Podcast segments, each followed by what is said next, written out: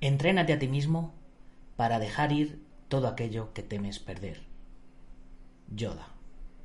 Don't concentrate on the finger or you will miss all that heavenly glory.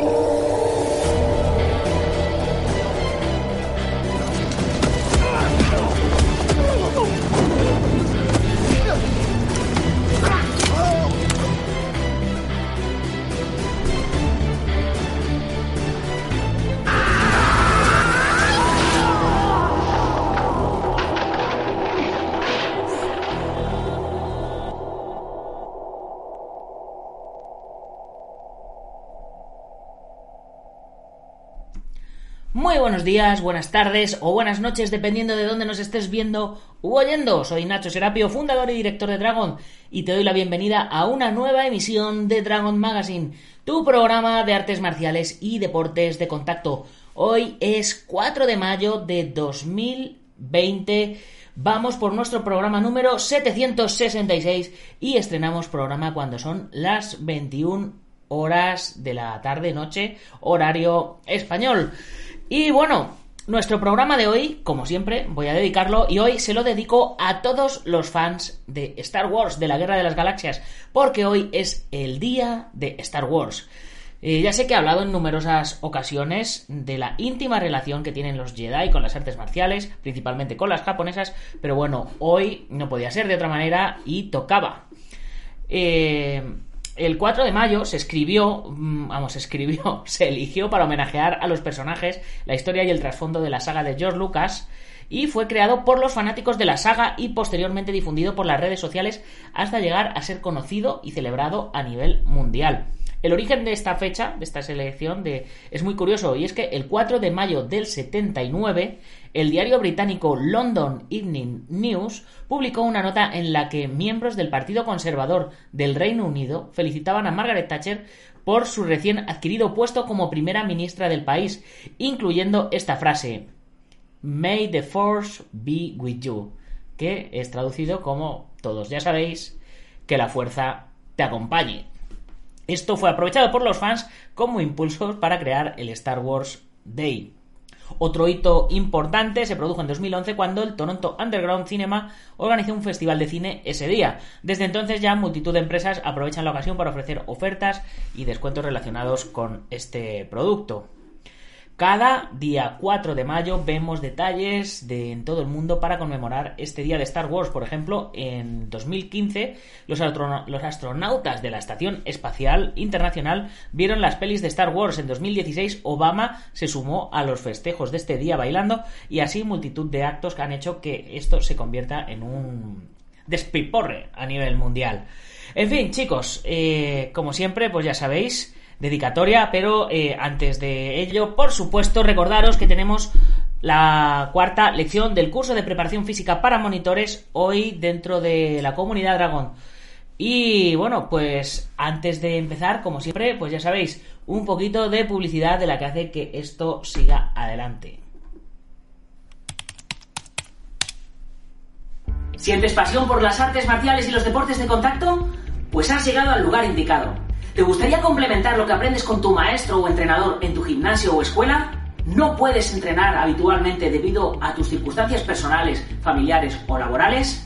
Pues bienvenido a Dragon.es. Dragon.es es una plataforma con más de 800 videotutoriales de artes marciales y deportes de contacto ordenados pedagógicamente en más de 70 cursos artes marciales tradicionales, artes marciales internas, artes marciales externas, acrobáticas, artes marciales mixtas, deportes de contacto, preparación física, nutrición, defensa personal, todo lo que puedas querer aprender respecto al mundo de las artes marciales y deportes de contacto lo encontrarás en dragon.es.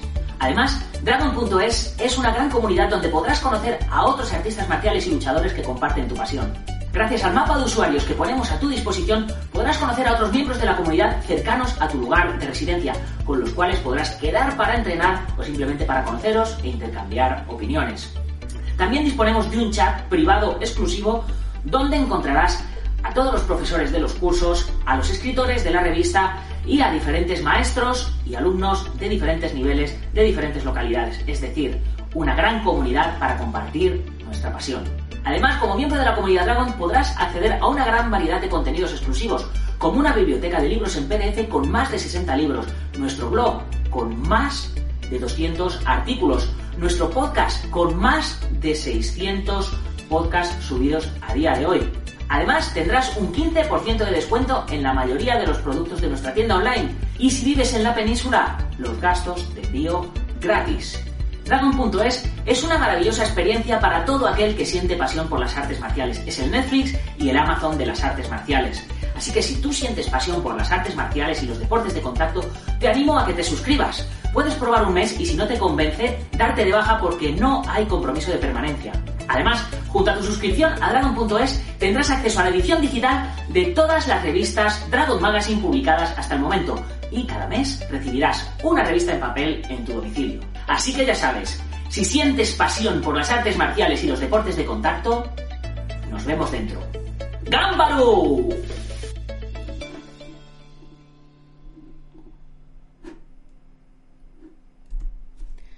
No os he dicho nunca que me encanta el anuncio, ¿no? En fin. Bueno, chicos, pues vamos a, empezar ya una vez hecha la publicidad que hace todo esto sostenible. Vamos a empezar con el artículo de hoy. Bien, la influencia que tuvo Oriente y las artes marciales en el diseño de la historia eh, se ve latente claramente en todo momento, desde los vestuarios del joven Skywalker a la armadura del malvado Darth Vader o al uso de la energía mística llamada la fuerza chi en chino o ki en japonés.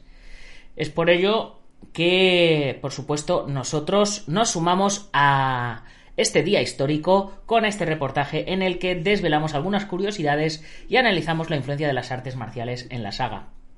El cine de artes marciales, ya sea clásico o moderno, ha influido en otros géneros, desde la adaptación de clásicos japoneses como Los Siete Samuráis, eh, Yojimbo, y bueno, pues ya sabéis, este tipo de películas que luego se convirtieron en western americanos, Los Siete Magníficos, o por un puñado de dólares, a los Gusia, influyendo al mismísimo John Woo y su heroic Bloodshed, o el uso de las artes marciales y los Bullet Ballet que hemos podido ver en Equilibrium o en Ultravioleta, con desiguales resultados, pero que se han convertido en lo que algunos denominan Gung Fu por el uso de armas de fuego, como si fuesen artes marciales, ¿eh? Gun, Gan, Fu, ¿no? Gun en inglés, ¿eh? ¿Lo pilláis? ¿eh? Sí, ¿no? Gun, G-U-N, ¿eh? ¿Mm? Bien.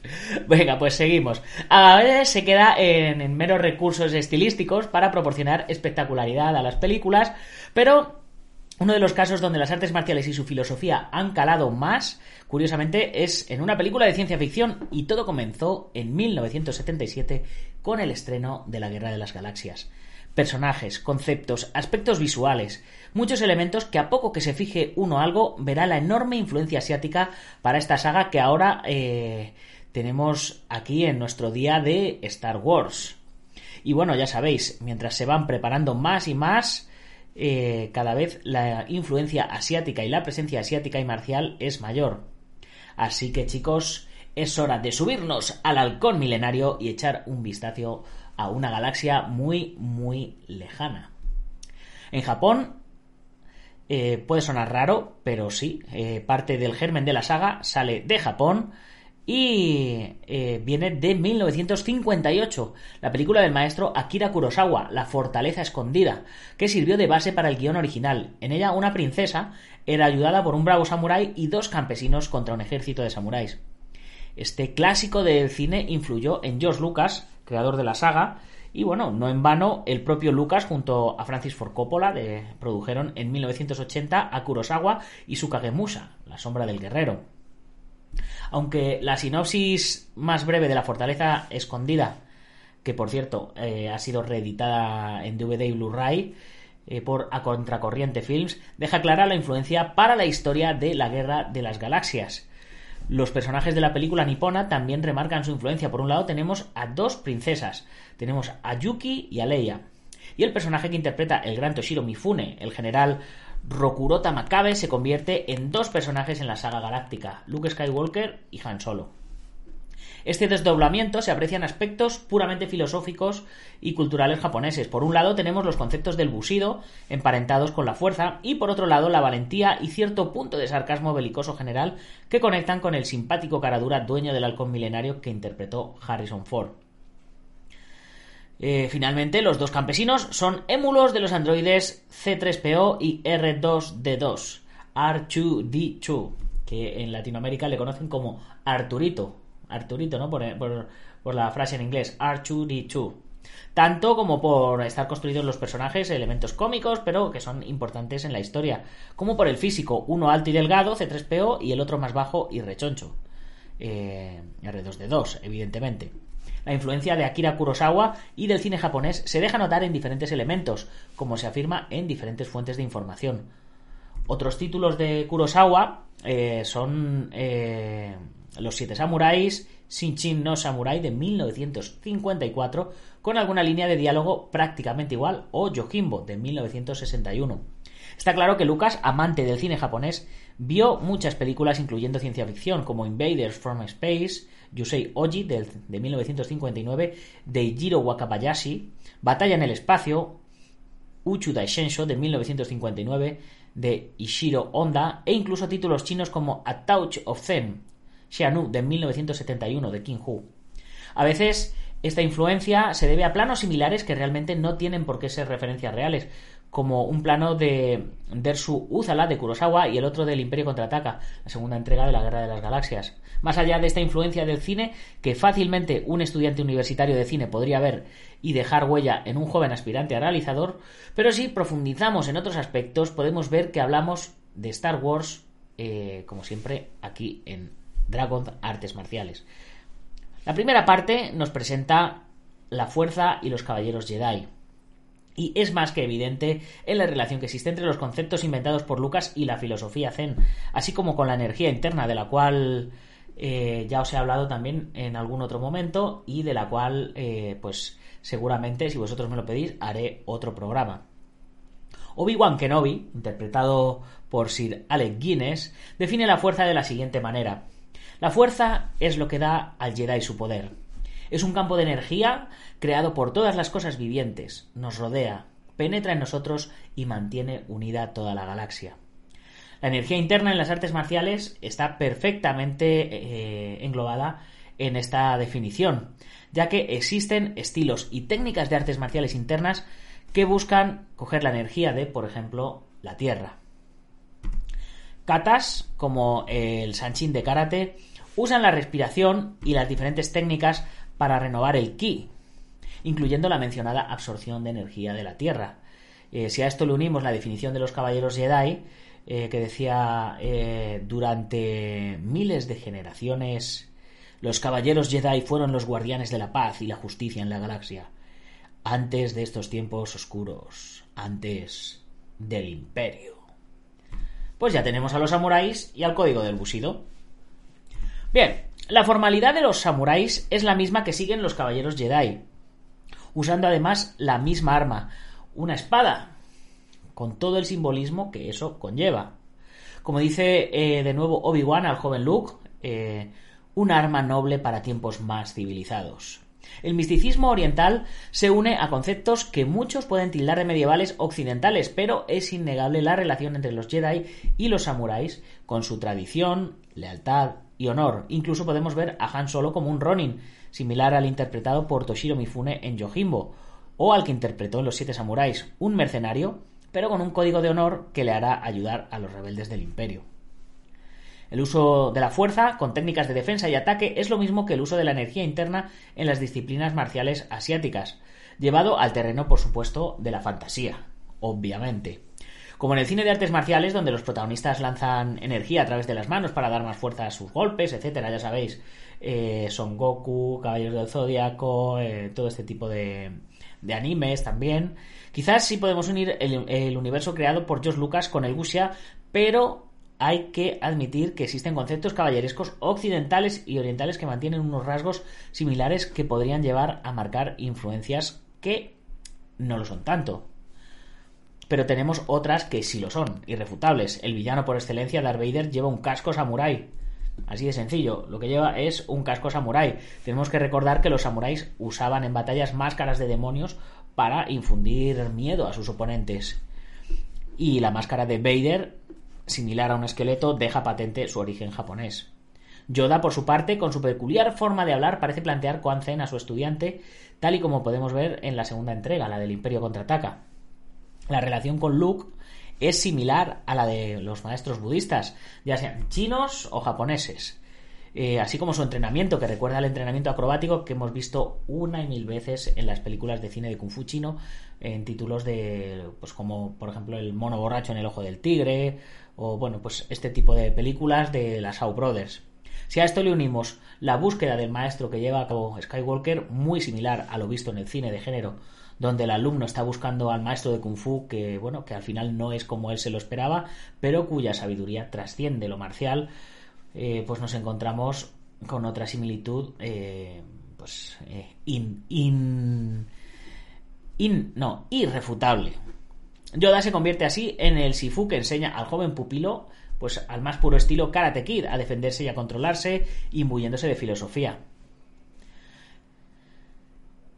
Y creo que, no sé, no estoy seguro de si he mencionado o no al templo de Shaolin, pero eh, también existen eh, ciertos pues, paralelismos con, con, la mitología de Star Wars, pero eh, que de nuevo pues serían a lo mejor quizás un poquito forzados.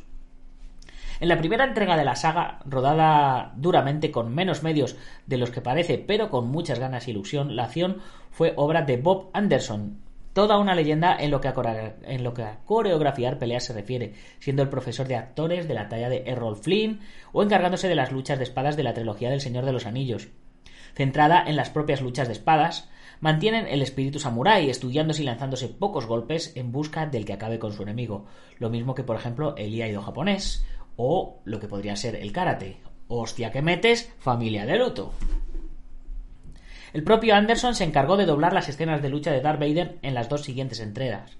La parte filosófica se acentuó en la segunda parte, pero se mantiene en la trilogía original la influencia japonesa a la hora de los combates, si bien el número de golpes aumenta para dotar de mayor espectacularidad a las escenas, adaptándose poco a poco a los años en los que cada parte se iba estrenando.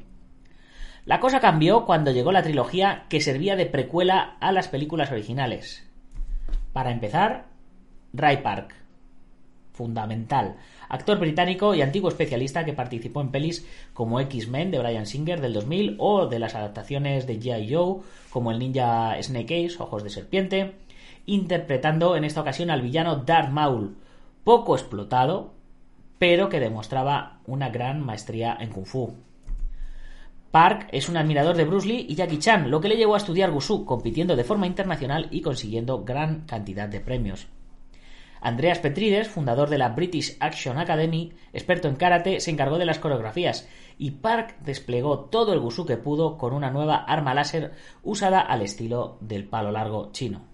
No podemos afirmar que toda la película Star Wars Episodio 1, La amenaza fantasma, tenga una conexión con las artes marciales más allá del mantenimiento de la mitología sobre la fuerza, con algunas alteraciones y los combates con espadas láser, sobre todo con la presencia de Park. Pero, pues oye, ahí estuvo. Y si no, que se lo digan a Jar Jar Binks.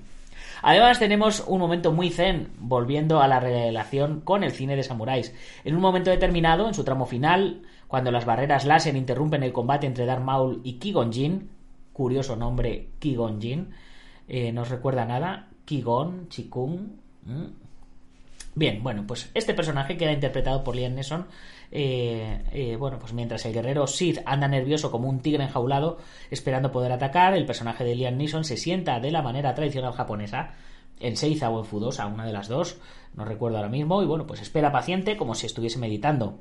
El momento en que la barrera les separa deja de interponerse, ambos contendientes atacan a su estilo, haciéndolo claramente como un verdadero maestro de katana japonés.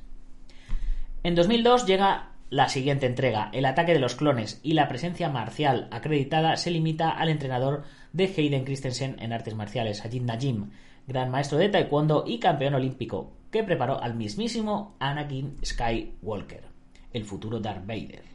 La acción es correcta, pero al tratarse de batallas épicas en su mayoría, tampoco tiene una influencia demasiado llamativa. El peso del formato culebrón o space opera, aludiendo al término más cinematográfico que se adapta a la saga, pesa de nuevo más en la segunda entrega, llegando al cierre de los tres primeros episodios en 2005 con La venganza de los Sith, que de nuevo mantiene ciertas constantes, pero donde la influencia asiática se nota menos. Pero estamos de suerte, chicos, estamos de suerte. Eh, en diciembre de ese mismo año llegó la saga continuando con la primera de una nueva trilogía que cerraba eh, todo el proyecto que Lucas había imaginado. Pero eh, esta vez ya bajo las manos de Disney que recordemos que hace ya unos años compró todo lo referente a Lucasfilms, es decir, Star Wars, Indiana Jones, etcétera, etcétera. De hecho, ahora en la plataforma de Disney Plus tenemos todo un universo de contenidos de Star Wars que es una auténtica barbaridad. Bueno chicos, y se nos va el tiempo, así que vamos a ir terminando ya nuestro programa de hoy. Espero que os haya gustado. Eh, por supuesto que decir eh, que hay mucho más material de Star Wars del que hemos hablado hoy aquí, pero yo creo que realmente las tres pelis originales eh, fueron las que crearon todo este universo y es donde de donde se nutrió eh, o donde germinó la semilla de, todo este paralelismo entre las artes marciales y el mundo de Star Wars. Y poquito más que deciros que si no habéis visto las pelis de Star Wars, que las deis una oportunidad, que os animéis a verlas eh, desde el punto de vista marcial, desde el punto de vista de, de la filosofía de las artes marciales, ¿no? Son una especie de, de pequeños saltamontes de kung fu pero ciberespacial. Y bueno yo procuro verlas de vez en cuando y olvidarlas para que luego cuando las vuelva a ver las vuelva a disfrutar. Y ciertamente lo consigo. Y ahora gracias a la plataforma de Disney Plus y a los nuevos spin-off que están saliendo pues vamos a tener universo Star Wars para rato así que pues eh, despedirme como siempre recordándoos que os tenéis que suscribir al canal del Guerrero Interior y activar la campanita para que os mande eh, las notificaciones cada vez que subo un entrenamiento, cada vez que subo capítulos de Operación Diamante, cada vez que subo reviews de mis combates, etcétera, etcétera. Y por supuesto, suscribiros a este canal Dragon Artes Marciales en YouTube. Y como eh, es de bien nacidos ser agradecidos, pues agradezco a IPM International Martial Unión del maestro Martín García, Gimnasio Mugen Kidoyo, en Juncos Toledo, al maestro Antonio Delicado de la Mitos Internacional Coso Kempo Asociación, a Joaquín Valera de Jarmillo Japquido, David Armendariz, 26 escuelas en toda España, eh, por supuesto guamai.net, haciendo torneos Open desde 1985, Alberto Hidalgo, genio y figura hasta la sepultura, y VTEX, plataforma número uno de gestión integral de torneos. Espero que os haya gustado el programa, si os ha gustado, compartirlo con vuestros amigos, si no os ha gustado, compartirlo con vuestros enemigos y que la fuerza os acompañe. Gámbaro.